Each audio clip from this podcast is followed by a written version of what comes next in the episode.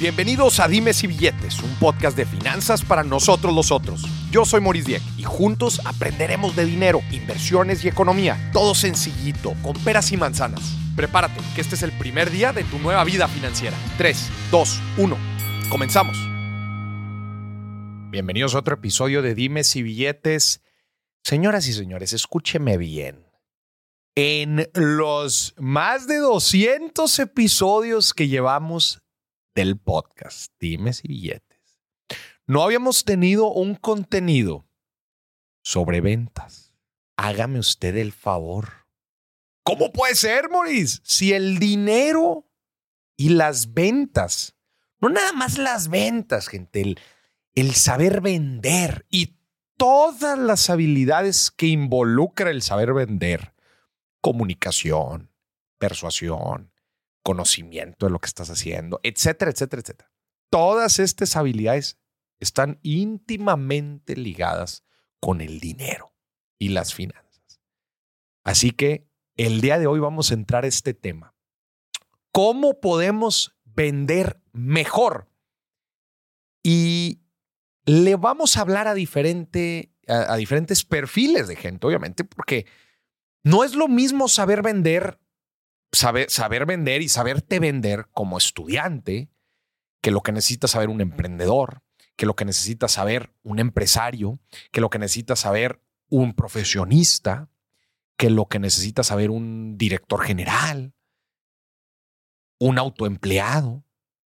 Son diferentes perfiles y de todos ellos vamos a hablar el día de hoy. Y para eso está con nosotros Gerardo Rodríguez, el cabrón de las ventas del podcast Cállate y Vende. ¿Cómo estás, Garo? Encantado de estar aquí, Maurice. Estoy muy emocionado de poder compartir contigo, con tu audiencia. Ya hacía falta esta, esta dupla. Oye, bueno, espero que el episodio valga la pena la espera. Van a decir tus, tus escuchas. 200 episodios y no había hablado de ventas. Más le vale que este canijo valga la pena. Bueno, voy a echarle muchas, le voy a echar muchas ganas. No, no, no. Al contrario, qué gusto tenerte aquí en el programa en este tema tan, tan interesante. Claro se habla mucho del, del, tema de ventas allá afuera. Este, eh, todos, eh, la famosa frase que platicábamos ahorita, todo el tiempo estás vendiendo y todo mundo necesita, ya, necesita saber vender. ¿Cuál es tu perspectiva así general de, de lo que es vender? Vender es la transmisión de emoción de vendedor a comprador. Esa es, mi definición ¿De favorita. De emoción. Esta, esta, me encanta, me encanta. Y ni siquiera es mía, maldita sea, no me acuerdo del nombre del autor, si no citaría la frase. Pero esta es mi definición favorita de, de, de ventas. Transmisión de emoción de vendedor a, a comprador. ¿Por qué hablo de emoción? Porque todo es comunicación. Todo lo que nosotros hacemos, Maurice, comunica. Desde la forma como te vistes, cómo hablas, las palabras que utilizas, el lenguaje corporal, tu tonalidad, tu lenguaje, incluso cómo utilizas la mirada, si volteas a ver a los ojos, volteas a ver otra parte. Todo, todo, todo comunica. Entonces, en ese sentido, la primera pregunta que le hago a todas las personas que se entrenan conmigo con respecto a ventas es, ¿qué emoción sientes al hablar de tu producto? Okay. ¿Qué emoción sientes al hablar del precio que cobras? Y ahí es donde siento como el tironcito, como, ay, no sé, es que si está medio caro, Jera. lo que sea que estás sintiendo, lo estás comunicando y con base en eso, estás reaccionando a tus clientes. Ok, pero entonces, o sea, tú simplificas el tema de las ventas con la transmisión de emoción. Es que las ventas son simples, Maurice. ¿Sabes quién complica las ventas? ¿Quién? Los que nos dedicamos a entrenar. Porque es que de esta forma, fíjate, te, voy, te, acompáñame en esta, en esta triste historia, ¿no? Yo llego contigo y te digo, Maurice, yo te voy a enseñar a vender y le voy a enseñar a tu gente cómo venderle a los términos nerviosos, etcétera, etcétera, subconsciente, bla, bla, bla, ¿no? Entonces tú llegas conmigo y me dices, oye, va, Gerardo, perfecto, son mil dólares. Muy bien, ahí están. Entonces pasa eh, el seminario, eh, yo te estoy motivando continuamente, a ver, hazle como un tigre vendedor y ahí estamos rugiendo todos como tigres vendedores.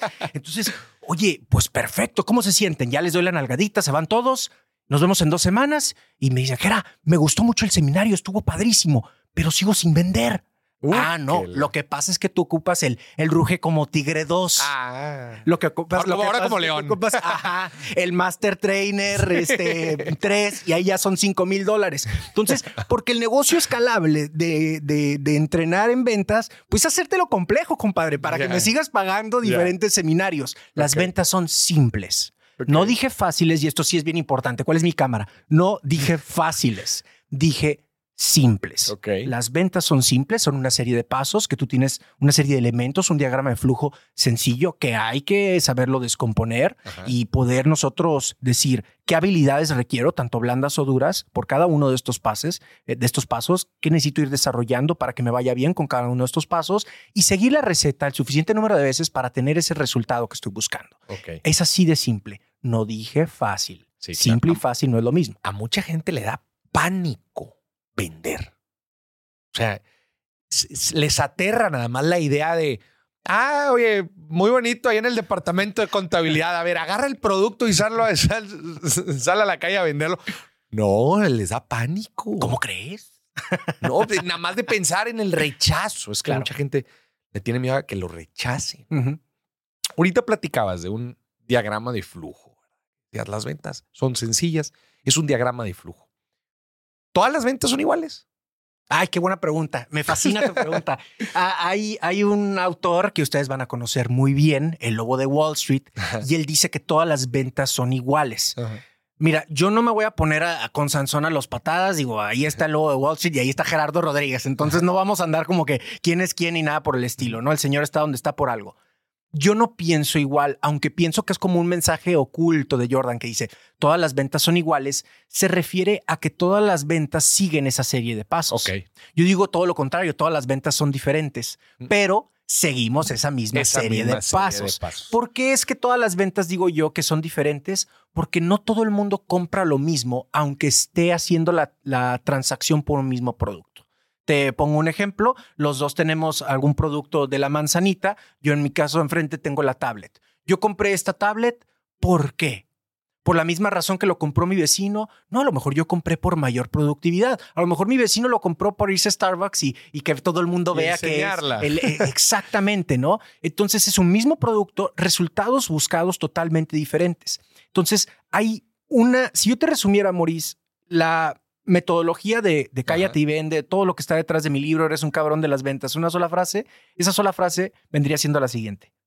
Descubre, define cuál es el resultado deseado de tus prospectos y presenta tu producto o tu servicio como el medio para conseguir dichos resultados Ok, a ver, ponnos un ejemplo.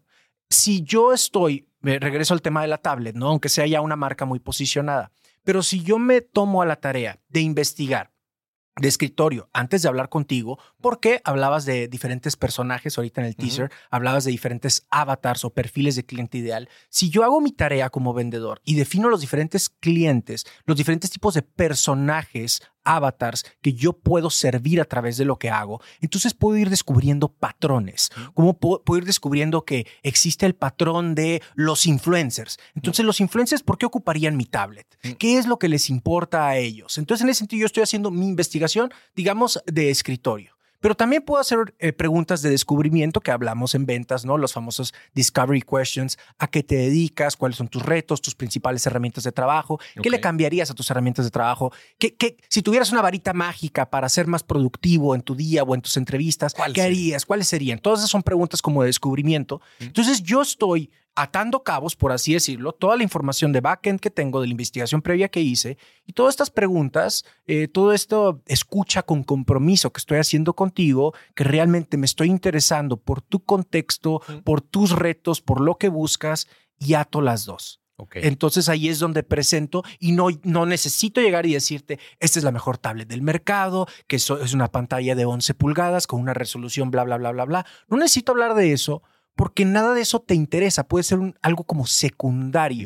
Lo que realmente te interesa es cómo es que esto te va a ayudar a hacer mejores entrevistas, cómo es que esto te va a ayudar a ser más productivo. Comienzo por ahí. Por eso es que digo que no hay un discurso mágico, musical, genérico que funciona para todos, puesto que todos estaríamos buscando cosas diferentes. Vuelvo a la frase, descubre el resultado deseado de tus clientes y prospectos y presenta tu producto como el medio, la herramienta para O conseguirlo. sea, independ- como dices, independientemente la, hay el- la especificación, que es una pantalla de no sé cuántas pulgadas y el RAM y todo. No, no, no. A ver, ¿qué necesidad tiene tu cliente, el segmento específico de tu cliente? Y cómo lo que tú tienes le va a solucionar eso que tanto le duele. Eso y qué significa para ti que, que, esta, eh, que este producto, que esta herramienta tenga tanto de RAM. ¿Qué significa para ti? O sea, es decir, cuál es el beneficio y cómo ese beneficio se convierte en una ventaja. Me explico porque me voy por orden como, como de jerarquía. Yo tengo una característica, vamos a poner una característica de, lo que tú quieras. Eh, resolución 4K. ¿Sabemos qué es resolución 4K? Realmente no. Yo no. sé qué significa 4K como tal. Me van a decir en los comentarios qué idiota está este güey, pero lo siento. No sé qué significa 4K. Nomás sé que se ve muy padre la pantalla, ¿no? Entonces, y ese es el beneficio. Parece que estás ahí, por decirlo de esa forma. Ese es un beneficio. El beneficio es traducir una característica en algo práctico. Pero ahí no termina la historia. Los vendedores más pesados lo que hacen es traducir beneficios ahora en ventajas. ¿Cuál es la diferencia, Gera? La ventaja ya es personal, de acuerdo a la persona que tengo enfrente. Es totalmente aterrizado al contexto de la persona que tengo enfrente. Vámonos desde el principio. Pantalla 4K, parece que lo tienes frente a ti. Vas a poder ver el partido de las Chivas o el partido de los Rayados y estás de cuenta que estás en el estadio. Ya lo aterricé. Ya Entonces ahora yo ya entiendo, cliente único, como 4K me sirve a mí. Ya. Espero que eso tenga sentido. Sí, no, no, 100%. Sí. Eh, y, o sea, eh, por lo que entiendo en este procesito que nos estás platicando, son lo primerito, primerito, es identificar a quién le vas a vender los diferentes avatars de tu cliente, investigar sus dolores, sus necesidades y cómo es que tu producto, o sea, primero hay que hacer un jale, una tarea. Totalmente. Si estás, como dices, ya al, momento, y quizás puedes aventarte unas preguntas de investigación para que tú en tu cabeza rápidamente ligues características, beneficios de tu producto y los llegues a aterrizar a las necesidades, dolores, carencias de tu cliente y ahí es donde haces ese match. Así empieza con una investigación previa. ¿Qué sigue?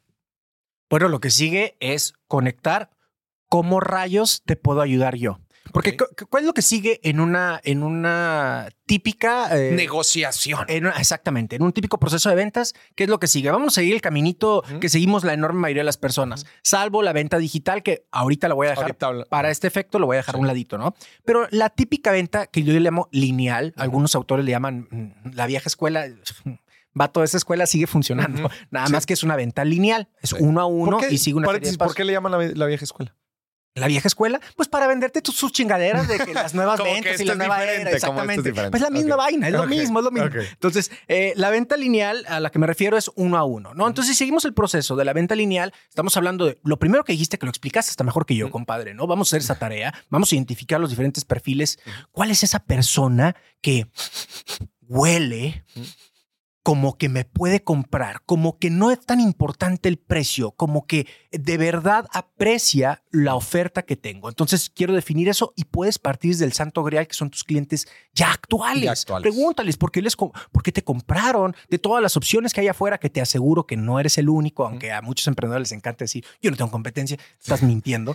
Eh, pregúntales por qué decidieron comprar contigo, ¿no? Entonces regreso a tu pregunta, seguimos por la venta lineal, hicimos la investigación, ahora que sigue el primer contacto. Mm. ¿no? Es hacer esa famosa llamadita para tener la visita. Yo le llamo entrevista de ventas por algo muy importante que está eh, self-explained en la, en la palabra entrevista, no es hacer preguntas. De ahí pues que sigue una cotización, una demostración, los seguimientos, la lana está en los seguimientos, hay que ser muy puntual, los cierres y la postventa. Digamos, ese es un, un, diagramita de flujo eh, simple, genérico, que, podemos, que podemos decir que participamos básicamente todos. Me regreso a ese primer contacto para, para contestarte la pregunta. La clave está en justificar, en comunicar qué vas a recibir tu prospecto si decides darme a mí 10 minutos de tu tiempo. En términos de este podcast, ¿qué rendimientos vas a obtener si tú decides invertir conmigo 15, 20 minutos de conversación? La mayoría de los vendedores aquí es donde se equivoca y haz de cuenta que está quemando alas en salva, porque dicen discursos como este. Muy buenos días, Boris. ¿Cómo estás? Te habla Gerardo Rodríguez de Cállate y Vende. Oye, me gustaría poderte platicar sobre lo que nos dedicamos en nuestra empresa. Nos dedicamos a dar cursos y capacitaciones para que los vendedores cumplan sus metas. Tenemos más de 500 soluciones en términos de entrenamiento de ventas y pues me encantaría podértelas platicar. ¿Me podría regalar una hora de tu tiempo la próxima semana y luego un cierre doble alternativa, ¿no? ¿Te parece bien el lunes a las 10 o a las 12 del día, ¿no? Y que contesta Maurice, pues no, gracias, compadre, no tengo tiempo. Porque realmente no comuniqué qué vas a ganar tú. Comuniqué muy bien que gano yo, la oportunidad de venderte mis chingaderas. Claro. Pero ¿qué, qué, qué comuniqué? ¿Te quedó a ti claro qué ganas Sí, tú? ¿no? No, no, no. No. Entonces hay que voltear eso. Hay un chiste, que no es chistoso, pero lo dice el gran Brian Tracy, que dice, customers like to listen to WIIFM radio only. Al cliente solamente le gusta escuchar la estación de radio WIIFM, por sus siglas en inglés, What's in it, What's for, in me? it for me? ¿Qué gano yo? El ser humano es egoísta por naturaleza. No tiene nada de malo, no tiene nada de bueno. Así somos. Y estás consciente que inmediatamente, o sea, hay algo en nuestra cabeza que inmediatamente cuando sentimos que nos quieren vender algo, levantan las barreras. ¡Atrás! De volada, aunque, in- aunque sí te interese, güey. Sí, Aunque sí te interese, pero tu, tu reacción natural es, no, espérate, se, qui- se quieren llevar mi dinero. Espérate, no, no, no, no. Sí, ¿Estás de por su- acuerdo? No, me, me- me encanta cómo lo dices porque no, el ejemplo no puedes dar mejor. No nos gusta que nos impongan nada. Sí. A nadie nos gusta que... Es que una venta en muchos sentidos pareciera, esto está mal, ¿eh? Mm. pero pareciera como, una, como un concurso, Mm. donde, esto lo dice Gran Cardón, donde si yo te, yo soy el vendedor, tú eres el comprador. Si yo te vendo a ti, yo gano, tú pierdes. Suma cero, un juego Suma de suma cero. cero. Entonces tú te es. quieres llevar mi dinero, quieres que yo pierda. Ah, Exacto. Entonces se convierte en un antagonismo desde el principio, lo cual está mal, porque nada Sí. de colaboración puede existir si yo siento que tú y yo estamos en contra, con intereses que no están bien alineados. Claro. Entonces, para quitarnos de ahí, hay que alinear nuestros intereses con los clientes. Y eso, Maurice, incluye saber caminar y decir, esto no es para ti, Mm. tú no eres mi cliente, ayudarte, aunque no sea el momento. No puedes comprar mi producto en este momento, de todas maneras te voy a ayudar, así sea que lo tienes que comprar con alguien más porque yo todavía no estoy, Ajá. no estamos, eh, no están alineados nuestros, nuestros astros, por así Sí. decirlo. Este no es nuestro momento para trabajar juntos, pero que te quiero cuidar a ti. Porque le apuesto a algo más grande. Le apuesto que en unos meses las cosas van a ser diferentes y quiero esa confianza.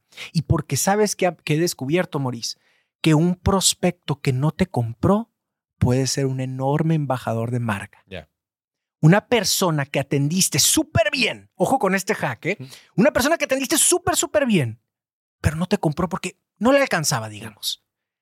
Se llegan a sentir hasta culpables. sí. Y ahí andan repartiendo tu eh, comentarios. Amor hacia ti por es que es buenísimo, me ayudó. Oye, ¿y qué le compraste? No, nada, porque no me alcanza. Pero tú ve con él y ahí te andan Sí, recomendando sí. con todo el mundo y su mamá. Entonces, en ese sentido, hay que ver eh, más allá de lo que tú hablas en tu charla TED, de la recompensa inmediata. Mm. Eh, en, mis, en mis charlas yo hablo como, ¿te urgen resultados inmediatos de ventas? Lo que te urge realmente es implementar una estrategia a largo plazo. Mm. Y esa estrategia a largo plazo se refiere a relaciones sobre comisiones. Y eso es bien importante. relación sobre comisiones y como dices, tener esta visión de que muchas de las cosas que estoy haciendo ahorita quizás no me va a retornar ahorita en caliente y me van a venir a comprar, pero es parte del trabajo para que en un futuro sí tenga negocio constante y estable. Oye, y a ver, entonces volvamos al, al tema ahí de la primera interacción. Nos estabas platicando que era un error en el ejemplo que nos, que nos pusiste de, em, de que no, no fuiste claro qué iba a ganar yo con, este, con esta introducción de tus cursos que me estabas platicando. A ver, dale la vuelta a la tortilla. ¿Cómo le doy la vuelta? Te- mira, te voy a decir, me tomo mi propia pastilla. Esto me pasó, eh, yo, yo comencé con Cállate y Vende Moris siendo empleado de tiempo completo. Entonces, y ahí estaba mi señora, mi señora es emprendedora, mm, salió de la universidad a emprender su propio negocio. Ella, ella tuvo la primera agencia de marketing digital en Tijuana. Y este, y me da mucha risa porque yo era, yo estaba configurado a la antigua, o sea, la escalera corporativa y todo ese rollo que no tiene nada de malo, ni, ni soy de los críticos, pero ese era mi configuración en aquel entonces. Y tenía un pavor a dedicarme de lleno a esto. Ya tenía clientes en Cállate y Vende, ya daba conferencias incluso, ya llevábamos varios episodios del podcast. De hecho, ya estaba bien posicionado en, en aquel entonces solamente en Apple, ¿no? Pues Spotify no manejaba podcast todavía. Pero ya estaba posicionado. Me quedo, pues sí, ahorita tengo muchos clientes. Pero ¿qué va a pasar el día de mañana? Cuando, no sé, ya se acabe la, la gallina de los huevos de oro, Ajá. que ya no estén cayendo solos, porque ahorita me compran. Yo no estoy vendiendo, ahorita me compran. Entonces yo mismo diseñé un caminito para recorrer y yo prospectar. Ok. Y lo que le llamo prospectar con valor. Y no es, algún, no es un término cursi, no es hashtag, este, vende desde el corazón, tranquilos todos. Prospectar con, valor se refiere a que tú vas a ganar algo por el simple hecho de recibirme en tu oficina. Hagamos negocio o no, tú vas a recibir algo que vale dinero. ¿Cómo lo diseñé en aquel entonces? ¿Quién va a ser mi, mi, mi principal buyer persona, mi avatar principal, pues eh, son mandos medios para una eh, capacitación de ventas, un gerente de ventas, un director comercial o según el tamaño de la empresa, el dueño o la dueña del negocio. Para tus programas de Para mis programas de capacitación. me voy a poner a mí como ejemplo y que conste que van a estar varios entrenadores de ventas viendo el programa y ya chingue van a decir, pues ni modo, ¿no? Eh, ¿Para qué invito? este, ahí va. Entonces, lo que, lo que diseñé fue los cinco típicos errores de ventas y cuánto cuestan, cuánto le llegan a costar al empresario. Con números, con, pesos y centavos. Pues hablaba yo de porcentajes de utilidad porque normalmente hay ciertos eh, porcentajes de descuento, discúlpame. O sea, cuando en el momento de que los vendedores sienten culpa porque eh, no se... Eh, no justifican muy bien, ellos mismos no, no conocen muy bien el impacto que tiene su producto, su servicio, pues lo abaratan.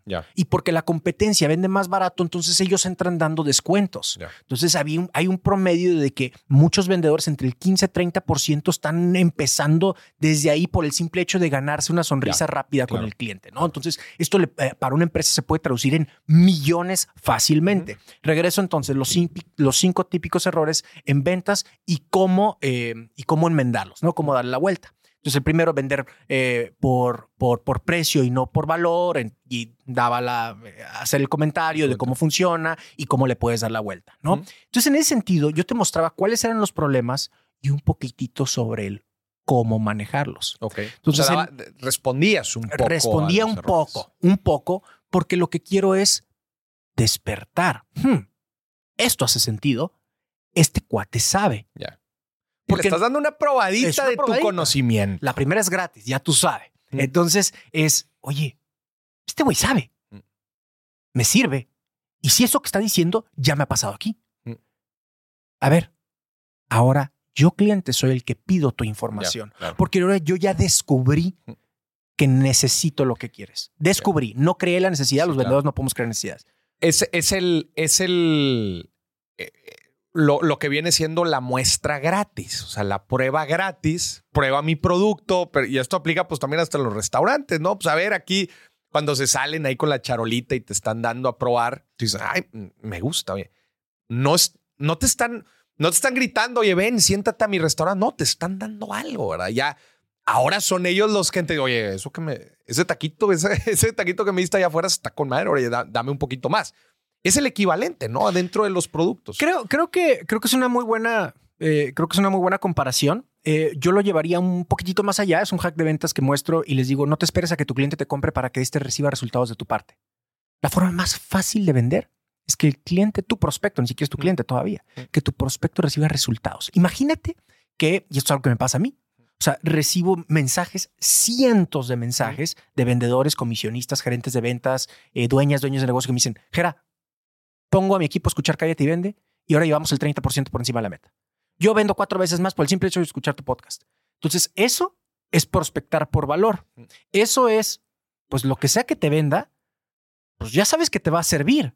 Porque soy el güey que de forma gratuita ya te ha brindado resultados. Entonces quiero llevar eso a una escala menor, ¿no? Como yo sé que muchos de tus escuchas no tienen un podcast, no hacen, que lo bien lo pudieran hacer, esto llevar a una escala menor en la venta lineal, regresando a tu pregunta inicial, es, oye, te quiero ofrecer esta parte, te quiero ayudar. Hay una técnica del libro The Challenger Sale que habla del commercial teaching.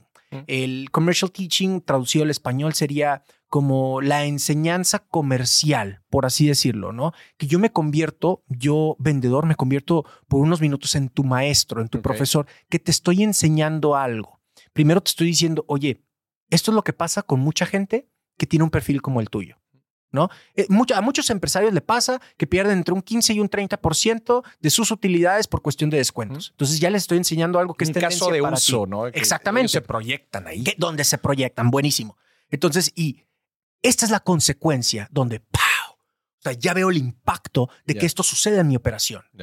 Esto es como se puede solucionar. Que quizás no se daban cuenta del impacto. Que no se daban cuenta. Ah, Ahí le estás creando la necesidad. Ahorita decías tú, no, no se crea la necesidad. Claro que se crea. Te voy a decir otra, que, otra necesidad Saquen creada. los güey. tequilas porque el debate se va a poner, ¿eh? Ahí está otra necesidad creada, güey. Al chile. El iPad, güey.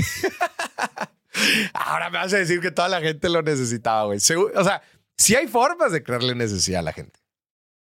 Muchas veces porque ni siquiera saben que, es, que tienen la necesidad cuando realmente sí la tienen. Mira, no me voy a poner con Sansón de las patadas. Te puedo decir cuál es mi opinión. Ok. Y mi opinión es que hubo un señor llamado Maslow, quien en los 50 fue, ya no me acuerdo, no, no quiero que en los comentarios, este güey no sabe. Bueno, busquen Maslow. La pirámide de Maslow, todos Ajá. lo ubicamos, ¿no? Los diferentes tipos de necesidades que existen. Sí, claro. Pasamos de las necesidades fisiológicas, techo, agua, comida, pasamos a las necesidades secundarias de agrupación, de afecto, pasamos a las necesidades ya de autorrealización, ¿no? De una, una pirámide muy, Sí. muy, muy chatita. Eh, yo pienso que el iPad no fue una necesidad creada. La diferencia de, es de que muchas personas creemos que compramos el, el iPad o el Mm. coche por autorrealización y en efecto las marcas de lujo lo que venden es esa autorrealización. Claro. Soy don chingón, Sí. ta, ta, ta, pero sigue siendo una necesidad. Sigue siendo una Sí, necesidad. claro, claro.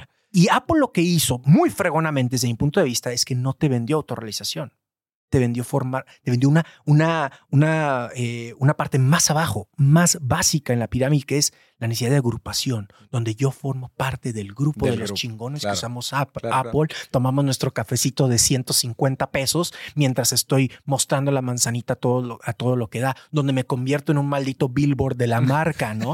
Eh, eh, pero sigue siendo una necesidad. ¿La creó? Yo creo que no. Yo creo que la descubrió y dijo, vamos a pelear algo Diferentes más básico". aplicaciones de, de- para, para abarcar más necesidades. Exactamente. Está, está interesante. Oye, y a ver, entonces ahorita platicabas, o sea, de la importancia en, en- en esta generación de, de venta, eh, de cómo crearle valor a tu prospecto. No importa que no sea tu cliente, no te ha comprado nada, tú créale valor. ¿Cómo puede ser la creación de valor? Puede ser con muestras gratis, puede ser solucionándole problemas que actualmente tiene. Este, o sea, hay muchas formas. Creo que la gente se puede poner un poco creativa dentro de su producto, servicio, industria, etcétera, para ver cómo de alguna forma le puede dar valor. De hecho, hay, algo también que me, que me encanta, que es la venta consultiva que tú estabas platicando, platicando hace ratito, que es eh, independientemente te va a comprar a ti o no, yo quiero que tú no me veas como un vendedor, yo quiero que me veas como un asesor, un apoyo. Entonces, si le vas a comprar a alguien más, déjame, yo te ayudo a tomar la mejor decisión para ti, sea yo o sea alguien más. Porque como dices, la próxima vez, ¿a quién le va a venir a preguntar? A ti, porque ya generaste una relación de valor con la gente. Me encanta eso. Eh, ¿Hay algo más que querías ahí expandir? No, ya no sé si te... si Pues eh, yo, yo le agregaría y me, me, me, me encanta lo que dices nuevamente. Creo que está muy alineado lo que estamos platicando. Eh, recuerdo a un agente de seguros que tiene mucho éxito y este señor lo que hace es cobra un agente de seguros, ¿eh? Que tú los encuentras, déjame aquí abajo de la mesa. Aquí encontré tres. Eh, Hay una gran comunidad de, de- de asesores que sigue, que sigue el contenido. Buenísimo, un abrazo a todos y también hay una gran comunidad que servimos. Estuvimos en Florida, te platicaba eh, de seguros eh, complementarios en, en Florida y bueno, les tengo muchísimo cariño. Pero somos un montón, así como los entrenadores de ventas somos un montonal, ¿no? Entonces, imagínate, y por eso hago ese statement de decir, una persona que se dedica a un agente de seguros que cobraba su primera sesión. Es decir, tú para sentarte con ese agente de seguros, tú tenías que pagar, no me acuerdo si eran como 1.500 pesos. La asesoría de seguros, con todo el mundo, lo que casi casi te pagan por, por Sí, dártela, ¿de acuerdo? sí. Entonces lo que hacía este señor era muy interesante, un modelo diagnóstico, por decir, yo te voy a ayudar, tú me vas a pagar 1.500 pesos. Te voy a ayudar a que tomes la mejor decisión conmigo, con quien sea, con la compañía, no importa. Tú vas a comprar el mejor seguro para ti. Si me lo compras a mí esos 1.500, se abonan Se a lo que me tienes que pagar. Entonces, de esa manera, el señor lo que hacía era eliminar esa parte donde, oye, pues desconfío si él realmente, si sus intereses y los míos están alineados. Regreso a lo que platicamos hace ratito, donde no necesariamente el prospecto y el vendedor tienen alineados sus intereses. Muchos vendedores, el, el único interés que tienen es la comisión. Mm. Les vale madre si el cliente le va a ir bien o le va a ir mal. Sí. Yo quiero vender con tal de vender porque necesito ya pagar la renta. Y el comprador, pues, en esa, en, en esa sensación de, pues yo no sé si esta persona quiere lo mejor para mí, Mm. va a desconfiar y va a lanzar objeciones que muchas veces son pantallas de humo, Maurice, que muchas veces son mentiras. Es decir, no tengo tiempo, no tengo dinero, Sí, sí, claro. pero realmente no te estoy diciendo algo. Pero como no te tengo confianza, mejor te lanzo lo típico. Estoy muy ocupado, Ya. no tengo tiempo, no tengo dinero. ¿Qué- en tu experiencia, ¿qué profesiones son las más, eh, las que la habilidad de ventas se vuelve una habilidad más relevante que algunas otras? Qué buena pregunta. Eh, pues ahorita, ahorita mencionabas el caso de los, de los agentes de seguros. ¿Qué otras, qué otras crees que es de que, a ver, güey, si te dedicas a esto y no estás, eh, no estás invirtiendo en tu capacitación de ventas, la estás regando? se me hace muy difícil contestarte la pregunta porque, porque empezaría con las cuales tal vez no sea tan relevante. Ah, caray, O sea, es decir, pues dame las otras. ajá, exacto. O sea, donde no es tan ¿Dónde rele- no es tan relevante? Ah, tal vez, tal vez, y a lo mejor estoy equivocado en análisis de data, tal vez en, en- en, eh, labores de capturista, en finanzas, alguna Híjole, es que- contraloría. Es que, ahí te va, güey. Te voy a retar lo que estoy diciendo porque muchas, por ejemplo, ahorita dijiste análisis, análisis, analista de datos. Ajá. No es una venta como la que estás platicando, güey, pero el analista de datos tiene que vender Ujú. Los resultados del análisis que está haciendo a, a los, a la gerencia, a los directores. Si no, su trabajo no sirve de nada y no va a poder ni siquiera crecer en su profesión. Es decir, yo me acabo de machacar y, y por eso más adelante en el programa me gustaría que habláramos de los diferentes perfiles también de gente, no solamente eh, las profesiones que tradicionalmente tienen este proceso de ventas, porque todo, o sea, es muy real eso de que todos estamos vendiendo, hasta el analista de datos, ¿verdad? Que tú te lo imaginas en un, en un, en un- En, un- en una, en una ratonera, ¿no? O sea, en Sí, güey, cubículo. en un cubículo Sí, sí, así sí. que está machacando los datos. Imagínate que está machacando los datos y está encontrando, y de- dentro de los datos se encuentra un, un, eh, una probabilidad de fraude, ¿verdad? Dentro, no sé, en un banco, imagínate, está analizando y está dice, híjole, la estamos regando aquí con esto, con este tipo de información, con este tipo de clientes, la estamos regando porque yo estoy identificando esto, lo otro. Esa persona tiene que vender ese resultado. O, o tú crees que va a llegar a- con los directores y les va a decir, oigan, encontré esto. Chinga, no, a ver, fundamentame, comunícame, explícame. O sea, esto es, un proceso de ventas, no como el que estás platicando, otro. Es que por eso decía que tu pregunta era muy difícil. Porque, porque no encuentro, no encuentro un, per- un- un personaje donde que no digas, necesita. No, no necesita. No, no, no. Pero a ver, volvamos al tema de la venta, di- venta de proceso directo, como estás platicando ahorita, en donde, oye, probablemente hay, hay, hay llamadas en frío, como tú estás platicando, hay prospección, hay, hay, este, ahorita también te iba a preguntar cómo lidias con el rechazo, porque Me también es pregunta. natural eso, pero no sé, que tú digas, oye, vendedores de autos, vendedores de seguros, este, Tal vez mi, ¿a quién le das más capacitación? mi respuesta, mi respuesta va a ser muy fácil. Si tú quieres vender más, necesitas capacitarte en ventas. Es, es como lo que, te- lo que le diría a la gente que, que, se suscribe a tus retos, a todos tus programas, Maurice. Oye, pues quieres invertir mejor, quieres, eh, quieres hacer más dinero con tu dinero, pues te vas a ir con los cracks, ¿no? Te vas a ir con la gente que sabe, te vas a ir con la gente que tiene una carrera comprobada, eh, que tiene ese social proof también. Eh, y no, y no me cuesta trabajo decir, oye, ¿a quién más debería eh, eh, invitarse a- a- a- a educarse con respecto a financieros? ¿Al chef o al conserje? Todos, todos necesitan hacer más lana con su lana. Es lo mismo. Y creo que con el, el tema del, del analista de datos es igual, ¿no? El analista de datos debe saber comunicar el impacto a su jefe de, oye, si no, si no hacemos esto, corremos en riesgo esto otro. Y hay, y hay un problema con muchas personas, gente de IT, por ejemplo, que no tiene esas habilidades de comunicación. Son unos genios, genios. Pero al, al, al, al no saber esa, eh, cómo comunicar, cómo transmitir eso con los demás, hay una frustración muy grande en eso- entre esos genios y el jefe que no les entiende ni madres. Claro. Entonces hay un constante, hay un constante roce ahí, ¿no? Y, y a, y a quién le doy más entrenamiento? Agentes de seguros, emprendedores, multinivel y mucho de venta B2B, mucha venta industrial. Particularmente, B2B. esos son mis, esos son, lo que pasa es que yo ahí me hice. Yo ahí me hice en la venta industrial. Entonces, las ventas industriales son como, como mi canción favorita, por así decirlo. Oye, ¿cómo lidia un vendedor con el rechazo? Natural. Eh, Te voy a poner varios ejemplos. Le hice el approach, le ofrecí algo gratis, este, probadita de mi negocio y la frega no quiso. Eh, le ofrecí una asesoría gratis. No quiso. Le mandé ya tres correos. No me ha contestado. Le llamé en frío. Me colgó. ¿Cómo lidia un vendedor exitoso con el rechazo? Mira, yo te diría que si eh, ten- ten- tengo frente a mí a la persona que dijo eso que acabas de decir, yo te diría, tú no tienes miedo al rechazo, ni madres, eres un crack. Porque si hice todos esos intentos, mira, mis respetos, yo creo que ya ni yo. Pero, a ver, voy a decir algo que va a parecer como que lo saqué de una galletita de la fortuna o de esos así como, como coaches este, que se ponen muy espirituales, filosóficos. Ajá. Lo voy a decir a la cámara. Si me está escuchando en el podcast, lo voy a decir así como en secreto. Tú no tienes miedo al rechazo. Tú tienes miedo a sentirte rechazado. Ahora. Fíjate que esa frase, aunque parece como medio sosa, si nos ponemos a pensar, ya nos hacemos como nosotros responsables de lo que sentimos.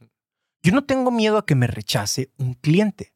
Si me dice que no, ¿qué es lo peor que puede pasar? Me dijo que no, hasta lo que es más, hasta me dijo lo que me iba a morir. No me vuelvo a molestar, vaya usted y, y me cuelga el teléfono. ¿Qué pasó conmigo? Pues no te pasó nada, no te hizo daño, no, no, te pasó hizo- nada. Pero ¿qué pasa después? Yo, yo Gerardo, me tengo que ser responsable, interpreto o puedo interpretar esa acción de un tercero que probablemente nunca lo vaya a volver a- eh, en toda mi vida. El señor tuvo un mal día o lo que sea. Yo interpreto como, es que no soy bueno. ¿Qué estoy haciendo aquí? Te platico cómo me fue eh, a principios de mi carrera. Yo soy eh, licenciado en mercadotecnia. Y cuando, esto fue hace ya chorro mil años, ¿no? Y en mi, mi segundo empleo, yo era el coordinador de ventas y mercadotecnia. Ok. Mi tarjeta de presentación, Mauricio, era la más sexy del mundo. O sea, yo iba a los bares con mi tarjeta de presentación. Por supuesto que ganaba, no sé, mil pesos a la semana, pero Sí. mi tarjeta de presentación decía Sí. coordinador de ventas y mercadotecnia, ¿no? Casi, casi ligaba con esa madre. Y el, pero de ventas no hacía nada. En aquel entonces, pues, estoy hablando de hace muchos años, el, el marketing digital se resumía a página web, Ajá. era el famoso .com, el e-newsletter y ya eras algo revolucionario, ¿eh? porque las redes sociales eran High Five y MySpace. Entonces, todavía no se utilizaba mucho este cotorreo para vender. Entonces, y de ventas yo no vendía, yo no veía nada. Me quedaba al tema de, marketing y organización de eventos. Y un día me, me levanto el teléfono y, mi- y el dueño de la empresa me, me- me toca así por la espalda. Me escucha hablar con un cliente y me dice, tú te vas a ir para ventas. Y en aquel entonces, para mí, ventas era el eslabón más bajo en la cadena alimenticia. Era humillante. O sea, nadie estaba en ventas porque quiere, por vocación. Estás porque no la armaste de otra cosa. Ah, este, soy doctor, pero estoy en ventas, ¿no? Soy abogado, pero estoy en ventas. Era algo muy humillante. Y así yo lo sentí. Hasta que me dijo, ¿son ventas o no es nada? Haciendo mis primeras llamadas, regresando a tu pregunta, haciendo mis primeras llamadas, donde recibí mis primeros nos, yo llegué hasta sentir, Maurice, no gracias, no me interesa, llegué hasta sentir, ¿qué estoy haciendo aquí? Yo soy licenciado en mercadotecnia. Lo mío es la estrategia, las cuatro P's y Maslow y, y, y- y este Philip Kotler. Y el iPhone. Y el iPhone. Y Starbucks no vende café, vende experiencias, ¿no? Y este, ¿qué es- lo que es más, ¿qué estoy haciendo con mi vida? ¿Qué estoy haciendo? con ¿Qué ella? estoy? Llegué a cuestionar mi propia existencia porque solo un pelado que me dijo, no, gracias, no me interesa. No interpretemos de más. Hazte dueño de tus propios sentimientos. Tú no le tienes miedo al rechazo, le tienes miedo a sentirte rechazado. Si te clavas en esa idea y te haces responsable de cómo interpretas las señales de allá afuera, créeme que vas a recibir 50, 100 y con una sonrisota en la cara vas a ir por el 101 que es el sí. Órale. Eh, Está bien interesante eso, porque es desligar, como tú dices, todo tu, todas las ideas que nos hacemos de lo estricto y lo profesional que es el negocio. Pues yo ya sé que me... y digo, de ahí sale después el porcentaje de bateo y todo ese Claro. relajo de... Yo ya sé que me van a tener que rechazar tres, cuatro. Ya sé que el siguiente es el bueno. Y es parte de... Me, encan- me encanta ese tema. Oye, ahorita decías, eh, al principio platicabas también, que decías, la venta está en el seguimiento.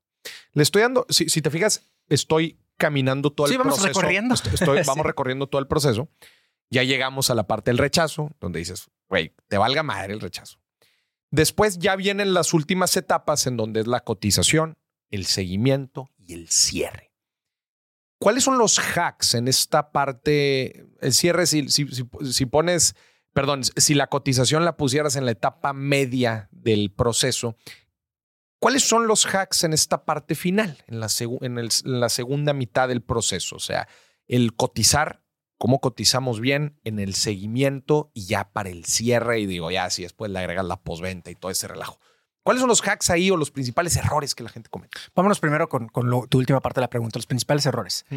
Pero para demostrarlo, mejor pongamos una película. A ver. Vamos a hacer un seguimiento de ventas. Ándale. ¿Qué te gusta? Qué, te gustaría que vendiéramos? Lo que, lo que sea. Véndeme. Eh, hola, que estará bien. Esa, esa, camisa tan bonita que traes de calle uh, Ahí está, muchas gracias. Uniformes. Vamos a vender uniformes. ¿Va? Perfecto.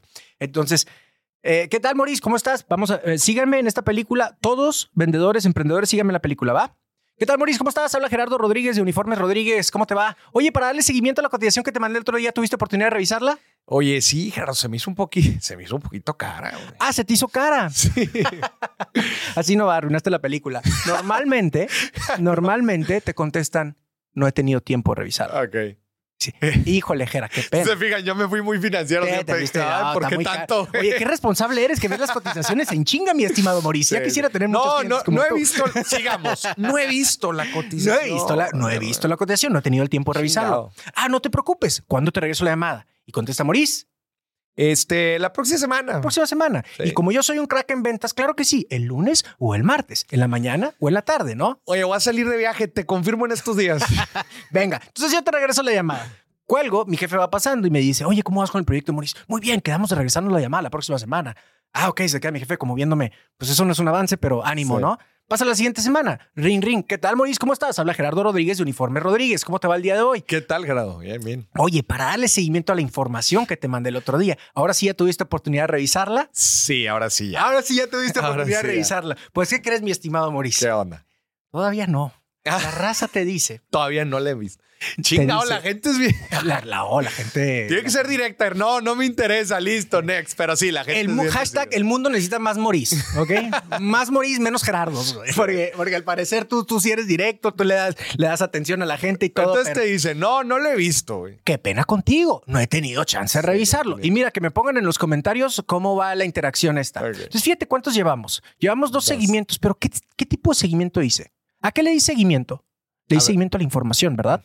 Le di seguimiento a la cotización. Ya tuviste oportunidad de revisar la cotización que te mandé el otro día. Regreso un poquitito a la película. Ah, bueno, y si quieres me aviento un tercero. Ring, ring, y ya no contesta Maurice.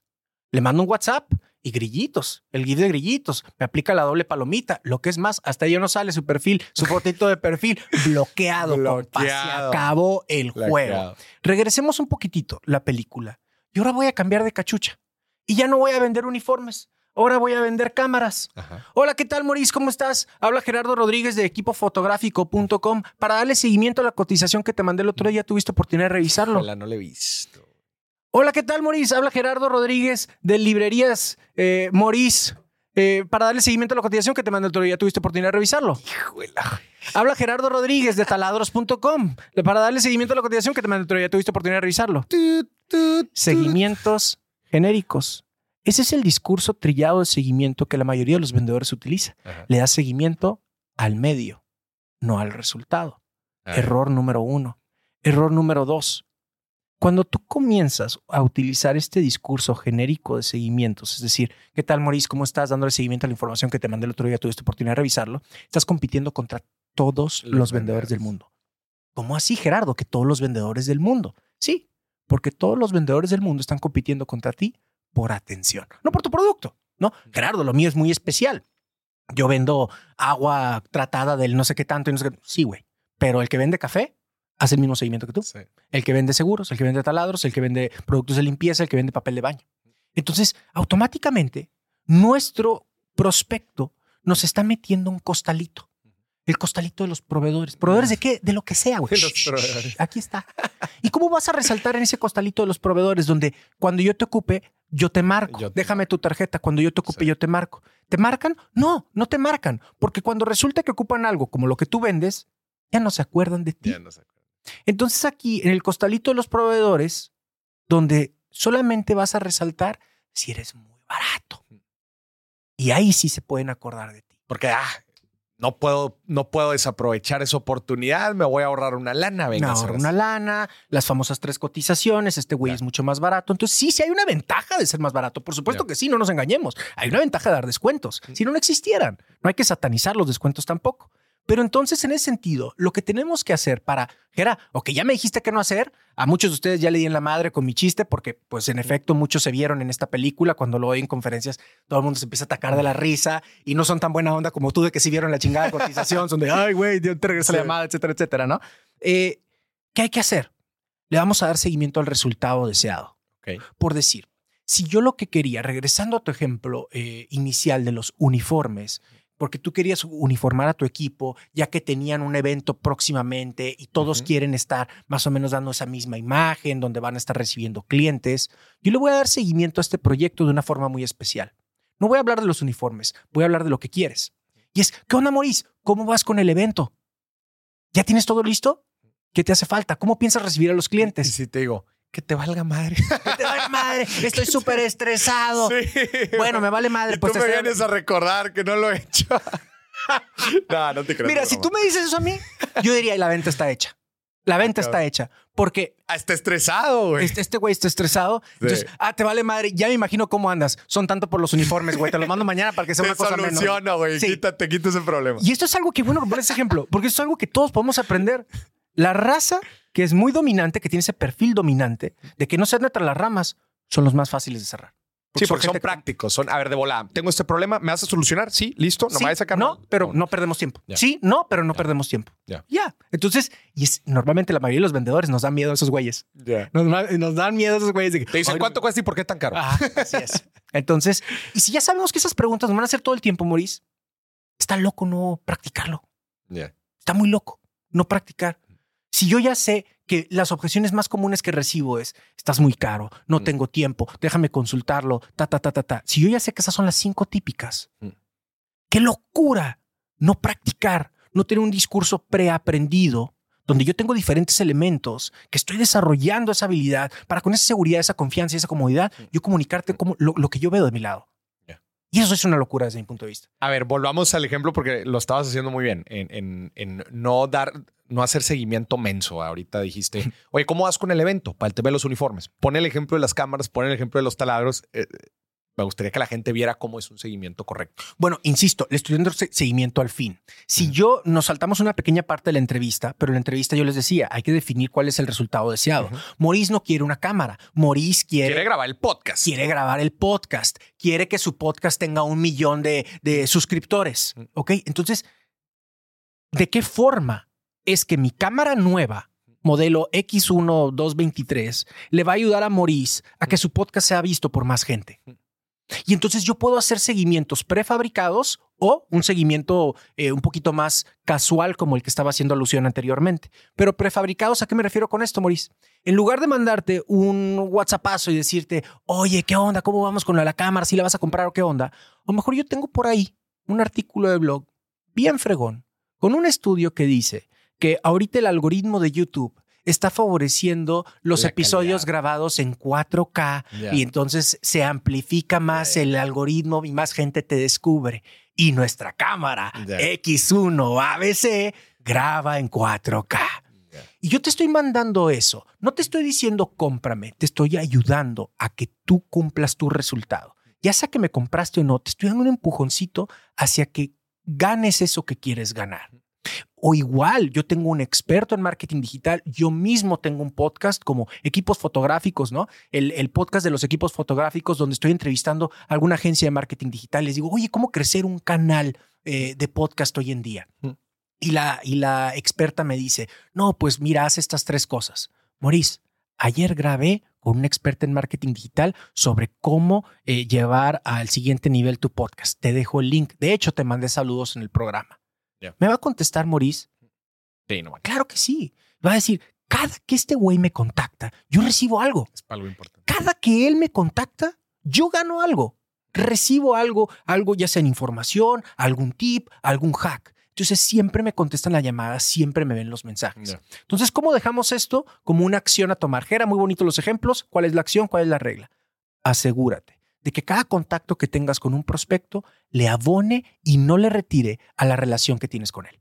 Robándome una página del libro de Stephen Covey, ¿no? Los siete, hábitos de la gente altamente efectiva, donde dice Stephen que eh, las relaciones humanas son como un estado de cuenta bancario, solamente le puedes abonar o retirar.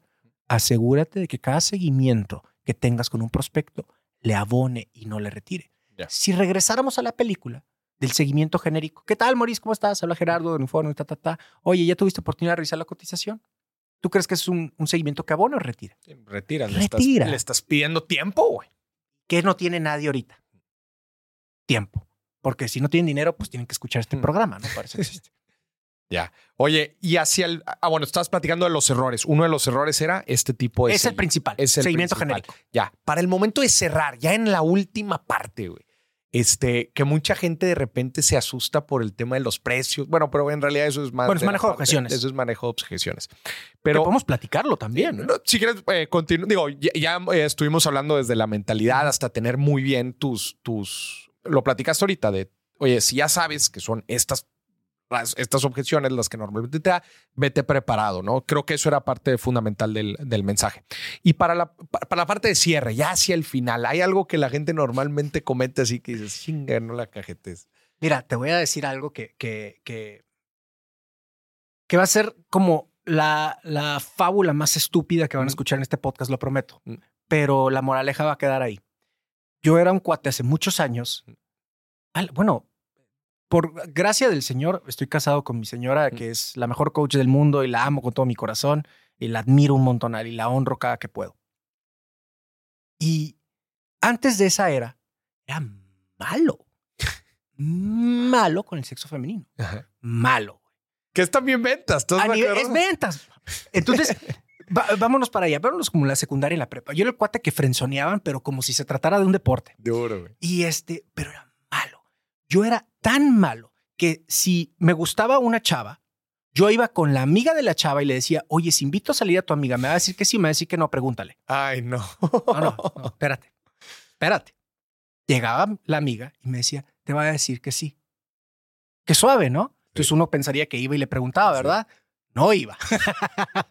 Entonces, ¿y por qué cuento esa historia que me hace ver como un completo sonso? Porque la mayoría de los vendedores se pueden ver en ese espejo que es tienes todas las señales de compra, pero como no te atreves a hacer esa pregunta donde por unos segundos que se sienten como horas vas a estar navegando entre la incertidumbre, mejor nunca pregunto. ¿Y sabes qué es lo que pasa para la gente que no pregunta? Nada. Nada. El mejor cierre de ventas que existe es el que ya sabe. Es el que ya te sabes. Anímate, güey. Fírmale aquí. ¿Lo quiere con tarjeta de crédito o en efectivo? ¿Pagas hoy? ¿Pagas mañana? ¿Quieres el A? ¿Quieres el B? Eh, ¿Cuántos paquetes vas a querer? Directo. El que tú te sepas ya es el mejor cierre de ventas que tienes. Yo estoy aquí para decirte, tal vez no necesitas aprender más de cierre de ventas, tal vez necesitas aplicar más el que ya te sabes. No seas ese Gerardo en la secundaria. Oye, ¿cómo funciona? Danos algunos tips también del lenguaje no verbal, porque se dice mucho que las ventas en general es lenguaje no verbal. Eh, ¿Qué recomendaciones tienes para la gente? En lenguaje no verbal me refiero también cómo la gente se viste, cómo la gente habla, los tonos. Me acuerdo muy bien en, todo el trip de Jordan Belfort, el, el logo de Wall Street, es también mucho cómo utilizas tu lenguaje los ups, los downs, cómo creas suspenso mientras lo que estás hablando. Pero, pausas. Y después resaltas con un punch. y todo esto, cómo influye, especialmente cuando estás haciendo llamadas, por ejemplo, este, o en una conversación tradicional para generar angustia y luego solución. Y, o sea, cómo juega todo es, todas estas cosas que vemos, escuchamos, pero no necesariamente es este. Em, perdón, no, necesariamente. Digo, ahí sí estamos hablando del del, lenguaje hablado. Sí, comunicación. comunicación. ¿Cómo juega todo esto? tu pregunta es muy importante. O sea, ventas es comunicación. O sea, no existen ventas sin una buena comunicación.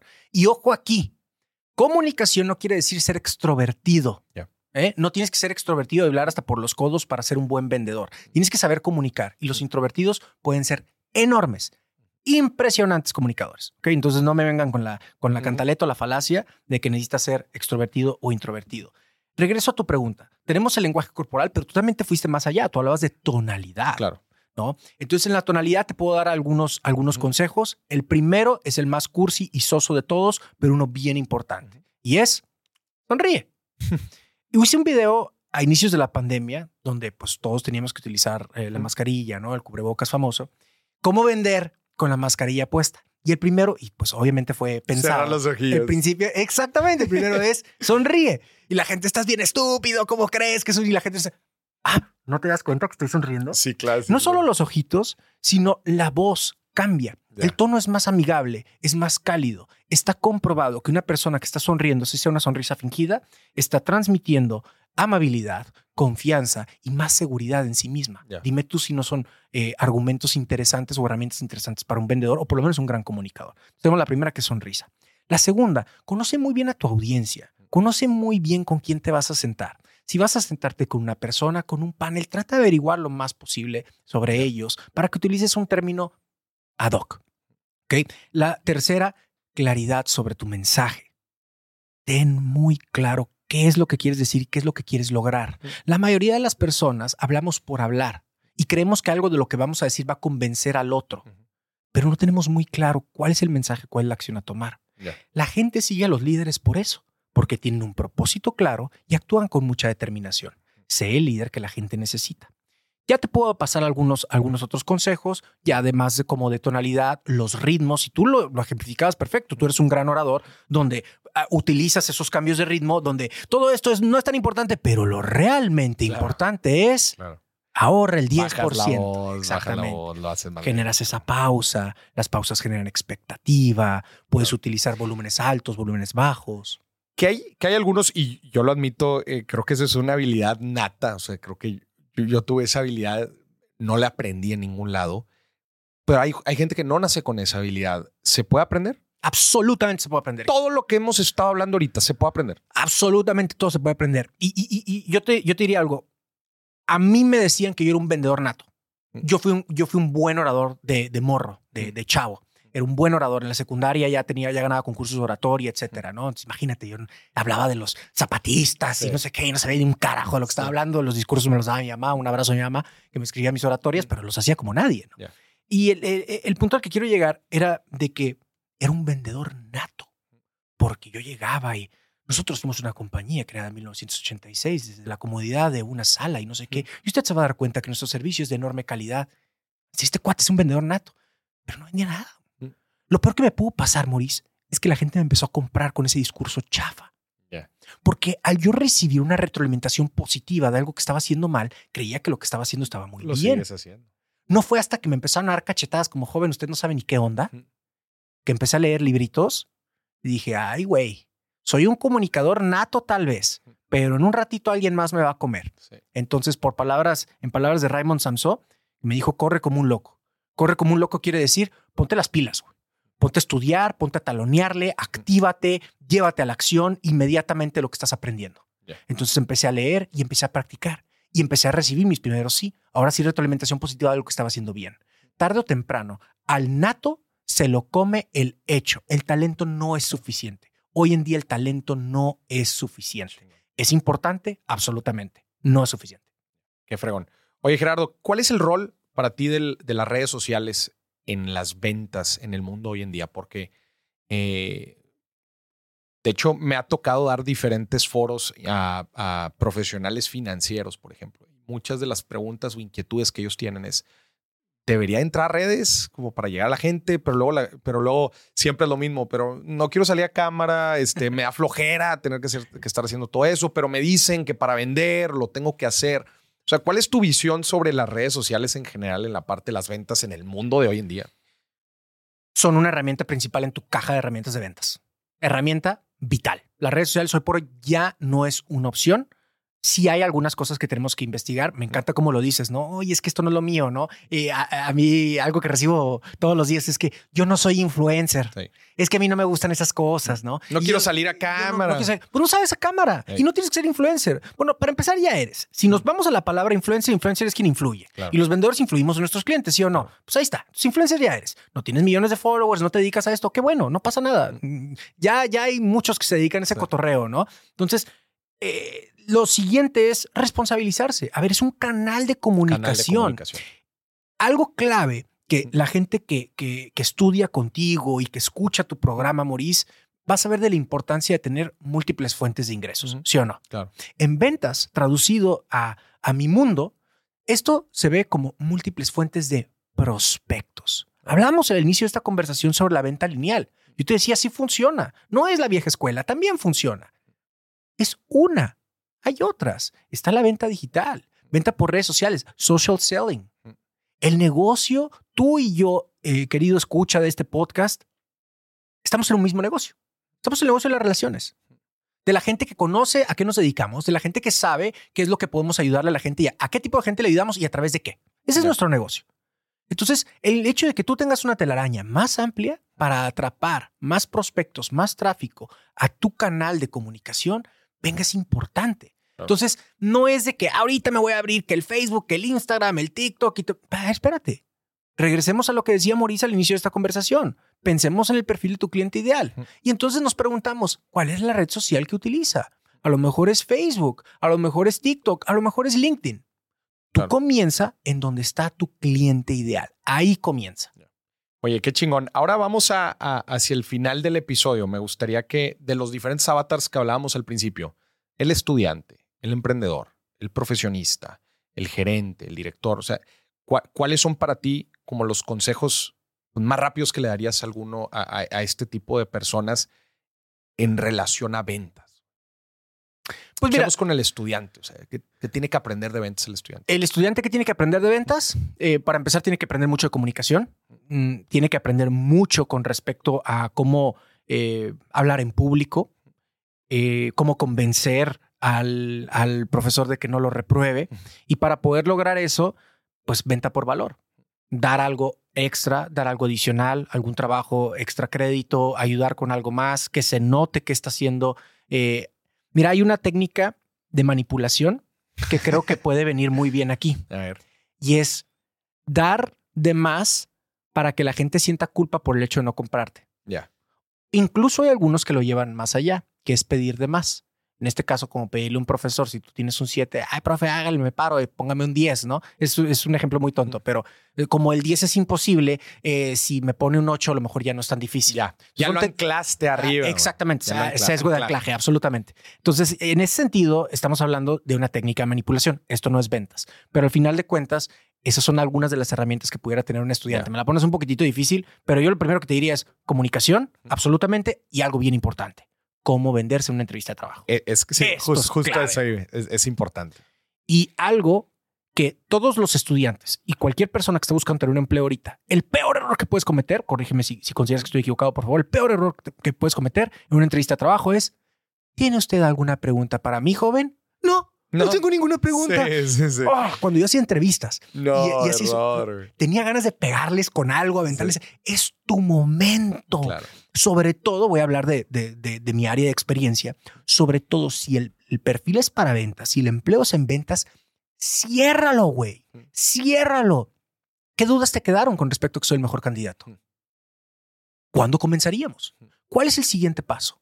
¿Cuándo sería la próxima Es una entrevista de venta. Güey. Es una venta, compadre. Ciérrala. Entonces, eso es bien importante. Y en una entrevista de trabajo, como dices tú, es una venta. Y en una venta hay que hacer preguntas y yo tengo que interpretar qué gana esa persona si decide contratarme. Es el producto.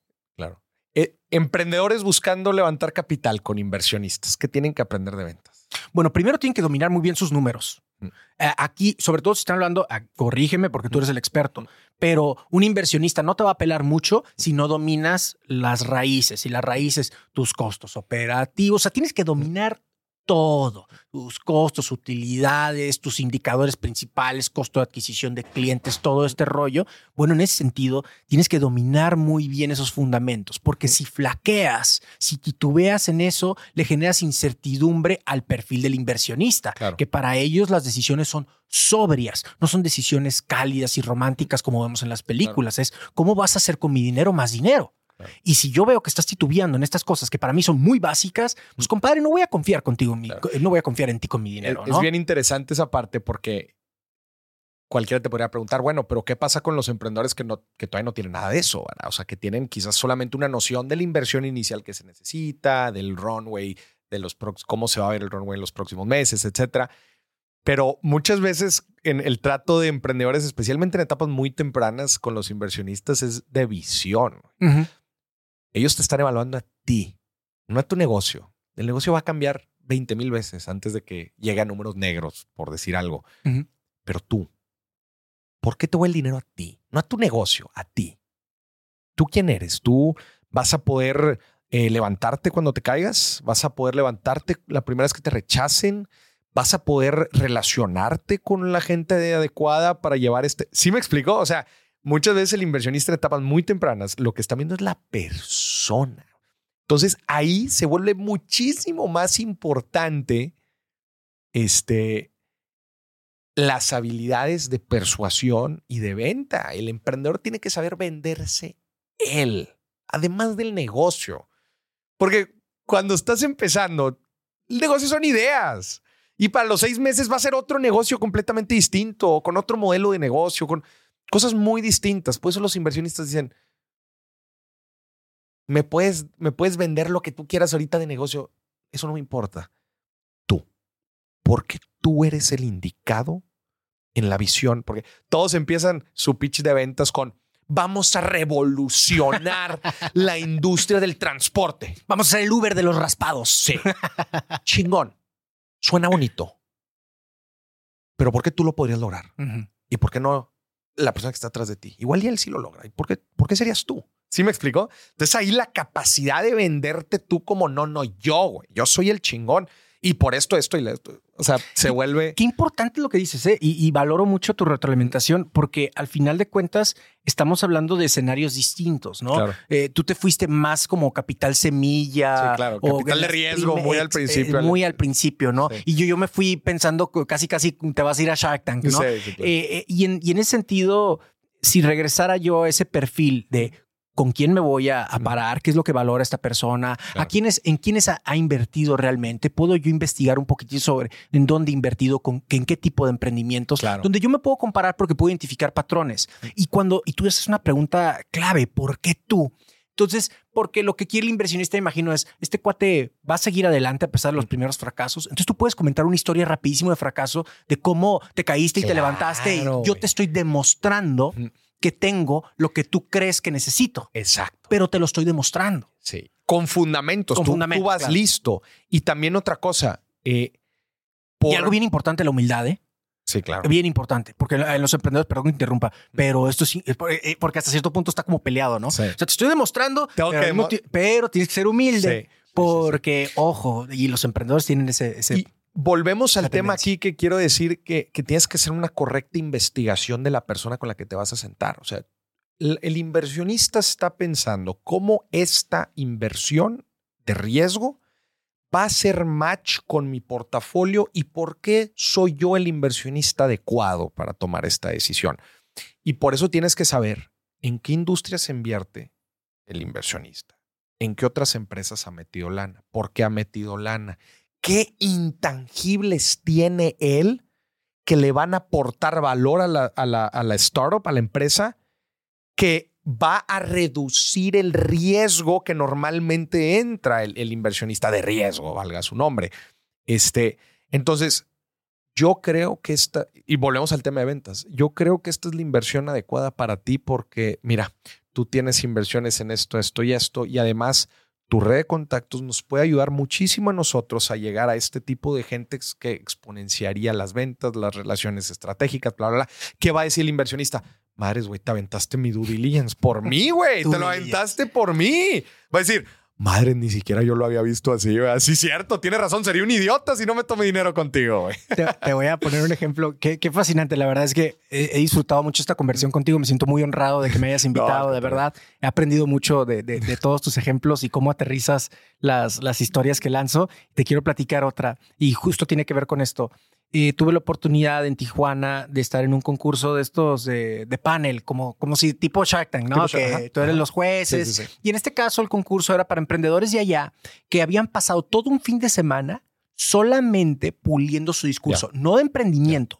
El concurso era para el discurso, para el pitch de ventas, pitch de ventas. se acabó. Sí, sí. Todo un fin de semana, tipo campamento, para el puro pitch de ventas. Entonces iba a ir yo, eh, estuve, estuvimos mi amigo Huicho de Salsa La Perrona, estuvo eh, mi amigo Tony de, de, de Yo Tijuana y estaba un servidor, ¿no? Estábamos ahí en el panel y en eso hubo varios emprendedores que pasaron y pasaron y pasaron y hubo uno que ya me sacó el tapón, que el cuate dijo, lanza su discurso y es que yo estuve y gané en este concurso, gané este otro, gané este otro, gané este otro, hice esto y el producto es tal, tal, tal, tal, tal. Le hice una pregunta, Vina, una, una pregunta. Este discurso que acabas de hacer, ¿lo has hecho antes? Sí, claro, yo, como te dije, yo estuve en América Latina y gané este y este y este. O sea, el fin de semana que estuviste aquí, ¿cambiaste algo? No, porque mi discurso... Gracias. Gracias. Se escucha un silencio en la sala que podías cortar un cuchillo la atención. Por supuesto que esa persona no ganó porque la lección era muy simple. A ver, güey, estuviste todo un fin de semana aprendiendo cómo hacer un discurso y no le cambiaste Nada. una coma. Pues qué carajo hiciste? Estabas simulando y quisiste verte como don chingón frente a todos con lo que hayas hecho antes. Hay que tener la humildad también Claro. de poder aplicar las enseñanzas por más pequeñas que sean. Y eso se- me, gustaría que fuera como una gotita que pudiéramos Qué- compartir, ¿no? Qué chingón, qué chingón reflexión. Oye, Gerardo, te voy a hacer una pregunta. Eh, quiero, quiero ver tu perspectiva sobre este tema que a mí en la parte de ventas se me hace lo más interesante. Cuando, especialmente que tú me platicabas al inicio que mucha tu especialidad es la venta B2B, ¿verdad? Temas de negocios, de eh, venta directo a organizaciones, a empresas. Eh, y una de las cosas que estoy seguro que mucha gente está pensando, o cuando te metes de lleno a la parte de ventas, te vas a topar más de una vez en la vida con esta situación, y especialmente más en nuestro país, que es el tema de la corrupción. O sea, el tema en donde ya todo mundo sabe cómo es la dinámica y dice, ay, pues mira, pueden hablar lo que quiera de ventas, pero yo ya sé que le tengo que dar una lana al de compras. güey. Yo ya sé que este, yo ya sé que de la cotiza, mira, le cotice lo que cotice, que llegue y le muestres y le malabares y le hagas todo el show. Siempre pierdo los contratos porque llega un güey que ya está palabrado con el de compras y le da una comisioncita. etc. ¿Cómo juega el rol de la corrupción en el tema de ventas? Estás pisando callos, ¿eh? Pisaste un callo bien duro, bien, bien, muy sensible, porque Pero ¿estás de acuerdo que nuestro país es algo fuertísimo y una realidad de todos los días? estoy de acuerdo. Estoy de acuerdo. eh, y es algo que, que tenemos que cambiar nuestra cultura. Y eh, es algo que, que, que definitivamente es un área de oportunidad para nosotros. Hubo una etapa en mi carrera, Maurice, donde para mí lo que decía mi tarjeta de presentación equivalía a si era una persona de éxito o no. ¿Mm? Si tú me hubieras preguntado, típica pregunta en una entrevista, ¿no? ¿Cómo te ves en cinco años? Eh, si tú me hubieras dicho a los 18 cómo te ves a los 25, yo diría, para los 25 tengo que ser gerente. ¿Gerente de qué? De lo que sea De lo que de un McDonald's o de lo que sea, o sea, pero un gerente. Para mí, ser gerente era exitoso y mi mamá iba a colgar en el imán, en el refrigerador. Mi hijo es gerente, ¿no? Ujú. O sea, vete a saber, ¿no? Pero ah, esa era mi definición de éxito en aquel entonces. La resumía a algo tan simple como un título. Y en una empresa para la cual trabajé, sin dar muchos detalles, era una empresa que se prestaba mucho a dar esas comisiones. Ok. Cuando me entrevistaron de un inicio, me dijeron, vas a empezar como vendedor, pero no te queremos para ventas, te queremos para que seas gerente. En uno, máximo dos años, porque el gerente actual lo vamos a pasar a ser director. Entonces, un, un doble, do- double promotion, ¿no? Entonces, súper bien, ¿no? Entonces, todo lo que hacía, las decisiones que tomaba era con base en eso, con el Ujú. liderazgo, con tener el liderazgo de esa, de esa sucursal. Era una empresa que daba comisiones. Llantas, teles, relojes, lana, A, a- a sus- a los compradores, a los a clientes. los compra de la, a los a los clientes este, veías, a- para, para veías a los vendedores buscando facturas. Esto fue ya hace muchos años. eh, la facturación electrónica creo que ni siquiera se daba todavía. O era que tenías una factura, ya no me acuerdo, me vas, me vas a corregir, pero era que la factura como física Ah, y después física. tienes que mandar como Sí. una, un comprobante, algo así, ya no me acuerdo, pero comprando facturas. Mm. Pues para poder pagar las comisiones. las comisiones. Y yo nunca hice eso. Nunca lo hice. Y mi trampa era más fuerte todavía. Yo les voy a llegar por lana. Yo les voy a llegar por relación. por las buenas o por las malas. Ahorita regreso a ese punto. O los hago mis compas y me compran aunque pierdan dinero, o me los brinco, pero haciendo un hack que ahorita te quiero compartir. Pero la parte donde te decía que era un callo muy sensible es porque mi jefe de aquel entonces me dijo, Jera, es que yo no sé si puedes ser gerente de aquí. Porque, pues aquí hacemos eso, güey. Y tú no lo haces. Y estás bien, ¿eh? Tranquilo, ¿eh? No pasa nada. O sea, todavía siendo como condescendiente, condescendiente conmigo, ¿no? Y está bien, ¿eh? Que no lo quieras hacer. No, no pasa nada. Yo lo respeto. Pero es que aquí lo ocupamos. Pues no lo voy a hacer. ¿Cómo eres específicamente? O sea, tú con tu cliente le das una comisión, decir, mira, yo no. No, no, no, no, no, pero ¿cómo funcionaba el esquema? Nada más para que la gente lo entienda. O sea, o sea, te doy el 10% de lo que me compres. Cómprame y te regreso. Si me compras un millón de pesos, yo te doy 100 mil pesos. A ti. A ti. A ti, comprador. A ti, comprador. correcto. Ese es, un esquema, el esquema. De, de, de, corrupción que se da en, en, muchas empresas, ¿no? Y este. Y, hay veces no, y hay veces no es así tan directo pero lo son, ahí te van los viajes para la familia. Ahí te van. Oye, que unas llantitas para el carro. Sí, sí, sí. Y, y N cantidad de y N cantidad de y Que, haya también otras cosas que raspan en la línea. La, te digo, hay cariñitos también a final de año y lo que tú quieras. Yo me fui por esa zona gris. Digo, tampoco soy ningún santito. Como te dije, va a ser por las buenas o va a ser por las malas. Pero nunca voy a cruzar esa línea. ¿Por qué? Porque me gusta dormir rico en la noche. Y porque yo creo en un lugar que se llama cielo. y no entra cualquier vato, güey. Y como ahora ya que tengo una hija, digo, volteo para atrás, qué bueno que no dices cosas, porque mi hija va, se va a ir al cielo y quiero mm. verla allá también. Mm. Eh, y regresando a la historia, sí fui gerente y no hice ninguna de esas chingaderas. Lo que sí hice era esto. Eso sí, yo tenía mi presupuesto para la tomadera. Y es compadre, vámonos a cenar, vámonos al billar. ¿Se armó? No, no se armó porque me tienes que pagar el 5% a tu mamá. Tú síguele aquí, jajaja, jijiji, nos vemos mañana en la oficina. Pero al día siguiente, yo iba con su jefe y le decía, supongamos que eh, mi, mi, contacto primario, el que recibe la, la, lana, se llama eh, Pedro. Entonces yo iba con su jefe, con su jefa María, y le decía, María, fíjate que traigo este proyecto con Pedro. Pedro descubrió una forma en cómo ustedes se pueden ahorrar el 15% en su operación. Él me dijo que a través de estos productos tal, tal, tal que les acabo de cotizar, ustedes podían ahorrarse hasta 150 mil dólares de materia prima. ¿A poco Pedro descubrió eso? Pedro, qué padre, qué bueno lo que hiciste. El crédito se lo daba al corrupto. Entonces el corrupto, se escucha muy feo eso, ¿no? pero entonces el corrupto decía, ay, güey, pues perdí esto, pero quedé bien con mi jefa pero entonces ya estoy así como que, bueno, ya ni modo. Y este güey me brincó por eso, pero la jefa está contenta y no sabe ni qué onda. Entonces todos estamos contentos y yo me quedo con la venta. Varias veces hice eso. Varias veces, por las buenas o por las malas. Y hay algo que tenemos, es un principio de prosperidad y estoy seguro que este lo dominas tú. Y hay que saber walk away de un negocio, es decir, esto no es para mí. Ay, es que me urge la comisión y es que está muy buena la venta. Esto no es para ti. Hay algo más grande allá. Déjalo ir. No te aferres a un solo prospecto. Hay una frase que yo le digo mucho a los vendedores y es, si te duele mucho perder un prospecto, no dije cliente, prospecto, si te duele mucho perder un prospecto, para mí es señal de que necesitas prospectar más. Punto. Se acabó. No te va a doler tanto un proyecto que se cae cuando tienes 150 andando. Entonces, déjalo ir.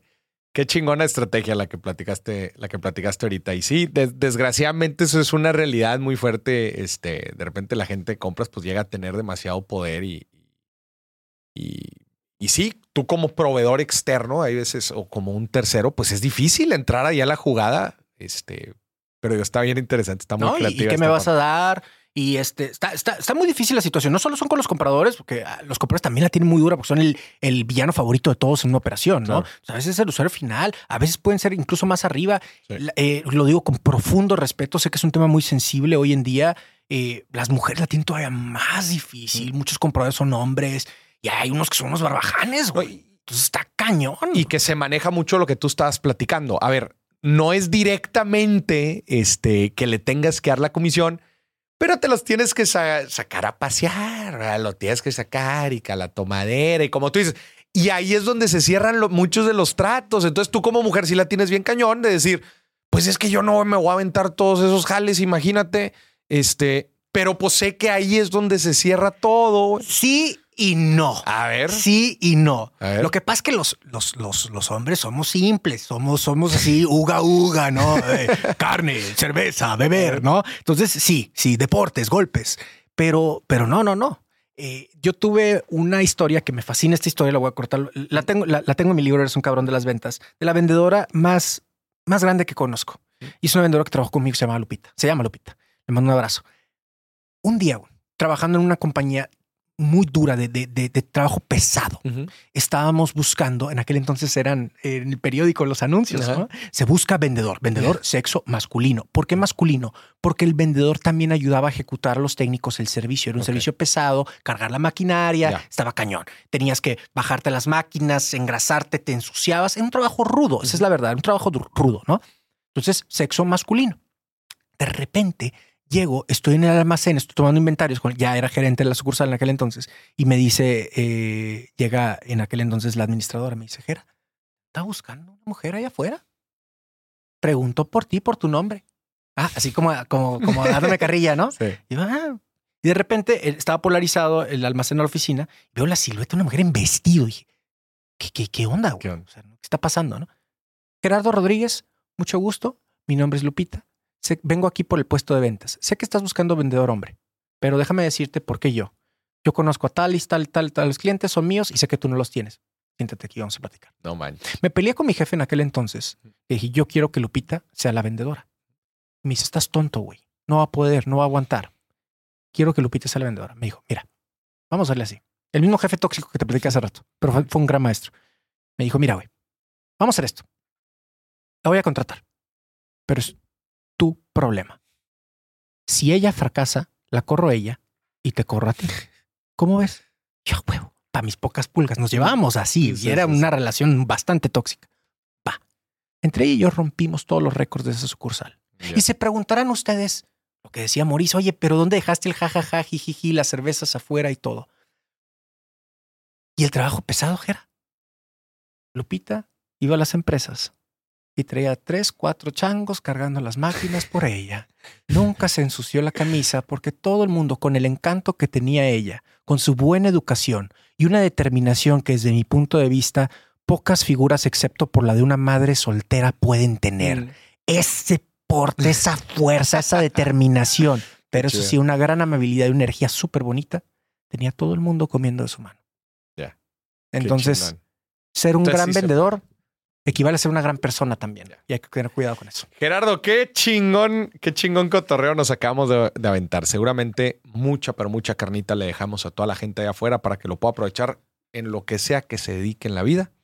¿Cómo puede vender mejor? Gerardo, ¿dónde te puede encontrar la gente? Platícanos de tus cursos, ¿dónde te puede contratar? Ahí me encuentran en todas las redes sociales, sabías y por haber como arroba cabrón de las ventas. Los invito a que me sirvan de, se sirvan de mi contenido gratuito. Me encuentran en todos los podcasts como Cállate y Vende. Cállate. Y si ya quieren entrarle un poquitito más a los cursos y acompañamientos, pueden entrar a detonadoresdevalor.com. Ahí está toda mi escuela online de marketing digital y ventas. Detonadores de valor. Detonadoresdevalor.com.